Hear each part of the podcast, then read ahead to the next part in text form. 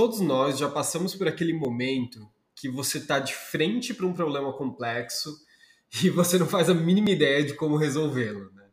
É, talvez o pior ponto disso, né, de não saber resolver um problema, eu acho que não é necessariamente o fato óbvio de você não conseguir chegar numa boa solução, mas a moral que você fica, né? tanto da pessoa, de você, quanto de um time, se é um time que está resolvendo esse desafio. Um time ou uma pessoa com moral baixa frente a uma situação que demanda solução pode ser o fim de um processo de criação.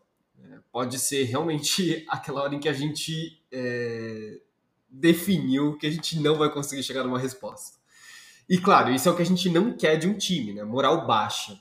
A moral baixa ela costuma destruir os times.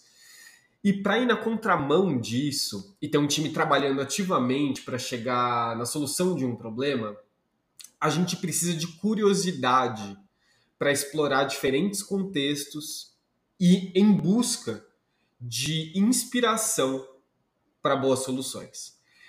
Se é, a gente entende que toda solução ela deve ser única e customizada para cada contexto, a gente deve ter pessoas motivadas para se inspirar ver outras pessoas resolverem seus problemas e, claro, criar as suas soluções.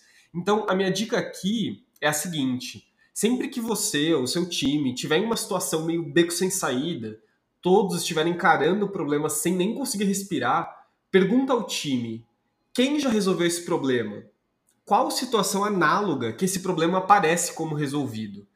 É, eu sugiro gastar cerca de duas a três horas, sim, é bastante tempo, buscando inspirações.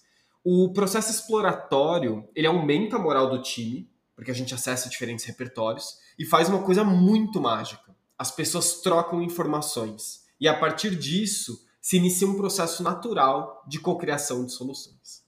É isso por hoje, gente. Um abraço.